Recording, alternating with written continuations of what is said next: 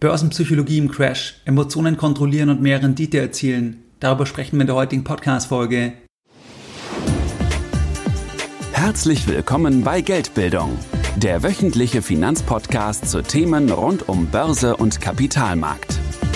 Erst die Bildung über Geld ermöglicht die Bildung von Geld. Es begrüßt dich der Moderator Stefan Obersteller. Herzlich willkommen bei Geldbildung. Schön, dass du dabei bist. Jeden Sonntag, da erhalten weit über 10.000 clevere Privatanleger meinen sonntäglichen Geldbildung-Newsletter und das Ganze schon seit vielen Jahren, seit 2014. Bei diesem sonntäglichen Format, da sprechen wir über ganz verschiedene Themen. Das heißt, es kann sein, dass wir uns anschauen, was gibt's für antizyklische Chancen und jetzt aktuell Anfang 2022, da sind wir in einer hochinteressanten Gemengelage, weil wir auf der einen Seite stark steigende Inflationsraten haben, wir haben eine wirkliche Inflationsdynamik in vielen Ländern, in England, in der Eurozone, in den USA. Und dann haben wir die Notenbanken, die jetzt hier reagieren bzw. reagieren müssen. Wir haben vor allem auch die amerikanische Notenbank, die hier jetzt in Aussicht stellt, bestimmte Zinsschritte bzw. bestimmte geldpolitische Straffungen. Und wir haben dann die Zusammenhänge zwischen den Assetpreisen und auch der Bilanzsumme der Notenbanken. Und jetzt haben wir hier einfach einen geldpolitischen Gegenwind. Und wir sehen schon Reaktionen bei diversen Assetpreisen. Wir sehen hier schon ein gewisses Risk-Off in vielen Bereichen. Das heißt, hier werden sich große Chancen ergeben und wir werden dann auch im Newsletter über diese Themen sprechen. Das heißt, wenn dich das Ganze interessiert,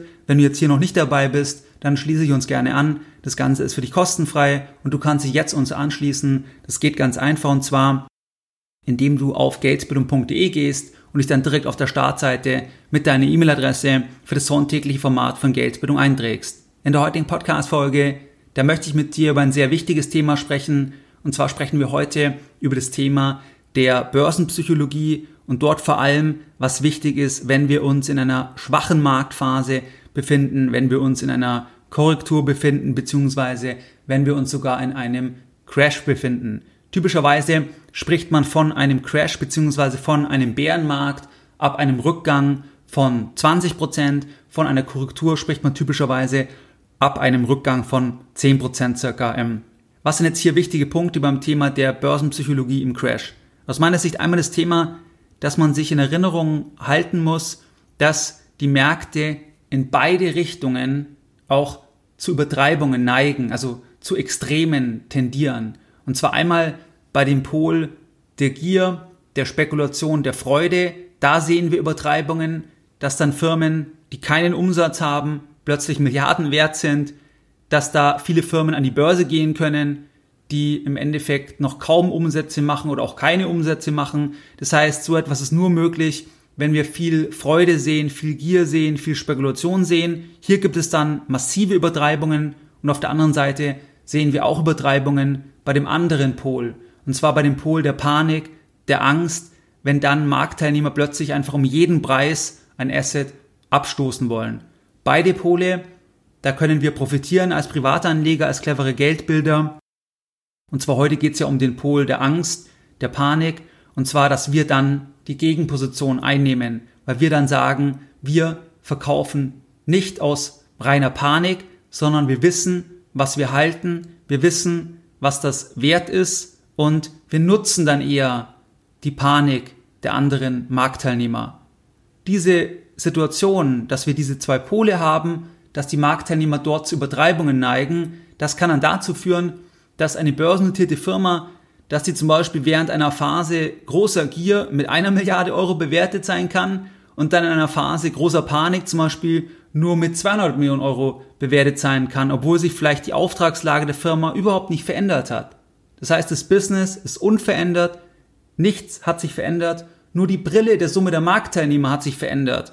Das heißt, dass die Marktteilnehmer plötzlich wahnsinnig vorsichtig geworden sind, wahnsinnig ängstlich geworden sind und deswegen ist dann der Preis so stark gefallen. Und das kann dann natürlich für uns als Privatanleger eine Chance sein, wenn wir hier die Gegenposition einnehmen. Das gilt übrigens auch für den Pol der Gier und der Spekulation, dass wir dort dann einfach sagen, wir sind zurückhaltender, wir lassen uns nicht reinziehen in Investmententscheidungen, rein aus der Situation der FOMO heraus, der Fear of Missing Out, dass wir dann irgendwelchen parabolischen Charts hinterherjagen, weil das der nächste Tipp ist, da können wir auch dann uns kontrollieren als clevere Geldbilder und hier dann auch das Wissen einfach ausnutzen. Das heißt, das ist der erste Punkt mit diesen beiden Polen, mit den Übertreibungen in beide Richtungen. Dann der nächste Punkt, das ist die Situation, dass die Panik, die wir bei einem Crash sehen,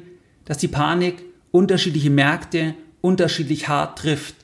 Und je mehr ein Markt bzw. ein einzelner Titel früher von der Fantasie gelebt hat, das heißt, wenn die Sonne noch da war, wenn alles wunderbar war, je mehr dann die Marktteilnehmer gesagt haben, diese Firma ist so großartig, wenn die Aktie stark gehypt wurde, wenn die Marktteilnehmer sagen, der Markt wird so groß, jeder Preis ist richtig für die Aktie, weil der Markt wird insgesamt so groß und die Firma wird einen so hohen Marktanteil haben. Das heißt, kein Preis ist zu hoch, kein Multiple ist zu hoch. Es ist in Ordnung, wenn die Firma zum 50-fachen Jahresumsatz gehandelt wird oder zum 80-fachen Jahresumsatz. Das ist in Ordnung, weil einfach die Firma so großartig ist. Das ist ja dann die Phase, wo die Sonne scheint. Und wenn dann die Sonne dem Regen, dem Gewitter weicht, der Panik weicht, dann sind es genau diese Titel, die dann besonders stark unter Druck kommen, die dann auch 50, 60, 70, 80, 90 Prozent und mehr fallen können, weil hier einfach das Ganze besonders fragil ist. Weil es geht ja hier um die Zukunft, dass die Marktteilnehmer sagen, in Zukunft werden diese Umsätze kommen und wenn die Stimmung dreht, dann zweifeln Marktteilnehmer. Dann sind hier die Zweifel besonders groß, hier reagieren die Titel dann besonders sensitiv und kommen dann besonders stark unter Druck und das sehen wir aktuell auch. Das heißt, wir haben hier viele Titel, die man diesem Segment zuordnen kann, die das hoch gemacht hatten im Februar 2021 und die seitdem teilweise 70, 80 Prozent und mehr gefallen sind. Das heißt, die massiv unter Druck gekommen sind, jetzt von dieser Risk-Off-Phase, obwohl der Gesamtmarkt noch in keiner Weise so stark unter Druck geraten ist. Das heißt, das ist auch wichtig und das kann man ja auch ausnutzen, weil sich daraus dann auch Chancen ergeben können, wenn du das jetzt kombinierst mit dem ersten Punkt. Das heißt, dass der Markt dann auch übertreibt, dass dann irgendwann die Firmen so kritisch gesehen werden, dass dann die Multiples wieder hochinteressant werden. Das heißt, das kannst du hier auch einfach als cleverer Geldbilder ausnutzen. Dann der nächste Punkt, das ist das Thema, dass bei Panik, da ist das beste Asset, das ist einfach schnell verfügbare Liquidität. Das heißt, für dich als Privatanleger, das ist einfach dann Geld auf dem Tagesgeldkonto oder Geld in kurzlaufenden Staatsanleihen, wo du sofort dann nominal den Wert abrufen kannst und dann auch den Crash nutzen kannst, Panik ausnutzen kannst. Das heißt, Cash ist King in einer Crash-Situation. Du siehst es auch zum Beispiel bei Berkshire Hathaway, dass sie einfach ihre riesige Cash-Position von über 100 Milliarden Dollar, die halten die einfach in kurzlaufenden amerikanischen Staatsanleihen, in T-Bills, weil sie genau wissen, dass alles andere kann einstürzen, kann einfrieren, aber nicht diese Anlage. Hier können Sie dann genau das abrufen, das Geld nominal verwenden, wenn alle anderen, in Anführungszeichen alle anderen, Panik haben und dann sich in die Panik einkaufen. Und das ist einfach dann Liquidität. Wir hatten das zum Beispiel auch 2018. Da hatten wir übrigens auch die Situation, dass hier die amerikanische Notenbank hier die Bilanzsumme reduziert hat um über 10 Prozent. Das heißt, wir haben hier eine Straffung der Geldpolitik gesehen und dann hatten wir auch im vierten Quartal deutlich fallende Preise gesehen bei fast allen Assetklassen und dort war auch dann am Ende Cash einfach King. Das heißt, Cash war das einzigste dann bei den großen Assetklassen, was dann den Wert gehalten hat und wo wir dann auch das Geld nutzen konnten, wenn man irgendwo anders zukaufen will oder einsteigen möchte. Und jetzt 2022 haben wir ja auch wieder die Situation, dass die Notenbank jetzt gezwungen wird. Also die Situation ist noch viel schwieriger wie 2018, weil jetzt wird die Notenbank durch diese ganz, ganz hohe Inflationsrate gezwungen, etwas zu tun. Und gleichzeitig haben wir halt schon die Situation, dass wir hier auch ähm, teilweise extrem hohe Multiples gesehen haben, die jetzt, wie gesagt, in manchen Bereichen deutlich zurückgekommen sind, aber einfach das, was eingepreist war und teilweise noch eingepreist ist, das ist natürlich heute auf einem anderen Niveau im Vergleich zu 2018. Das heißt also, das ist auch ein ganz, ganz wichtiger Punkt. Cash ist King, wenn wir Panik sehen. Dann der nächste Punkt. Ein Crash bei einem Asset, der lässt das Asset nicht alleine durch den Crash attraktiv werden. Das ist ganz wichtig. Nur weil etwas um 50%, 80%, 90% oder 99% gefallen ist, heißt es in keiner Weise, dass es deswegen attraktiv geworden ist durch diesen Discount. Ein Verlust von 50% bei einer Aktie, das kann ein Discount sein oder auch ein Aufgeld. Und zwar je nachdem, wie sich der Wert entwickelt hat. Geh nochmal zurück in den Corona-Crash. Wenn wir dort die Airlines zum Beispiel gesehen haben, dann kann ja eine Aktie von einer börsennotierten Airline-Gesellschaft zum Beispiel um 50% gefallen sein. Aber die Frage ist ja, wie stark und wie nachhaltig ist die Ertragslage getroffen? Wie stark und wie nachhaltig hat sich eigentlich die Firma verändert? Weil die Firma jetzt viel mehr Schulden hat, weil die Firma Kapitalerhöhung gemacht hat, das heißt, es gibt viel mehr Aktien. Das heißt, kann jemals überhaupt dann wieder der Gewinn je Aktie erreicht werden, den man zum Beispiel 2019 hatte? Und dann kann man nicht ableiten, nur weil jetzt die Aktie um 50% gefallen ist, dass dann das auf jeden Fall attraktiv ist. Das heißt also, entscheidend ist eigentlich die Situation, wie hat sich das Business entwickelt?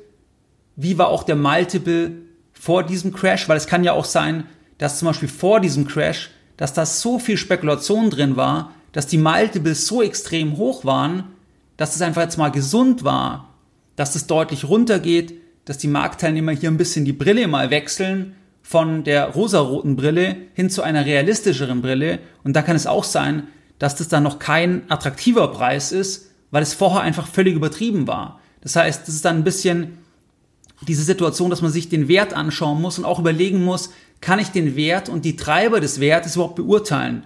Und wenn ich das nicht kann, dann sollte man da auch gar nicht kaufen, auch wenn dann die Aktie oder das Asset um 50% oder mehr gefallen ist, weil wenn ich den Wert nicht beurteilen kann, wenn ich da keine hohe Überzeugung habe in dieser Wertvorstellung, dann weiß ich auch gar nicht, ob es attraktiv ist. Das heißt, das ist ja auch immer der Punkt, dass man das erstmal wissen muss für sich selbst, ob man es überhaupt beurteilen kann. Das wäre dann dieses Thema Circle of Competence oder ob man es eigentlich nicht weiß und nur auf Basis von einem Bauchgefühl sagt, jetzt ähm, kaufe ich mal, weil es um 70 Prozent gefallen ist.